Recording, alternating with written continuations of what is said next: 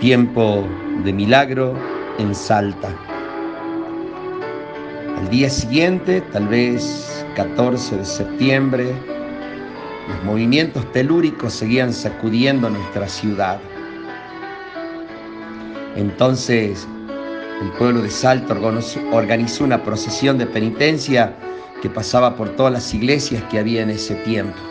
Así pedían perdón a Dios nuestro Señor.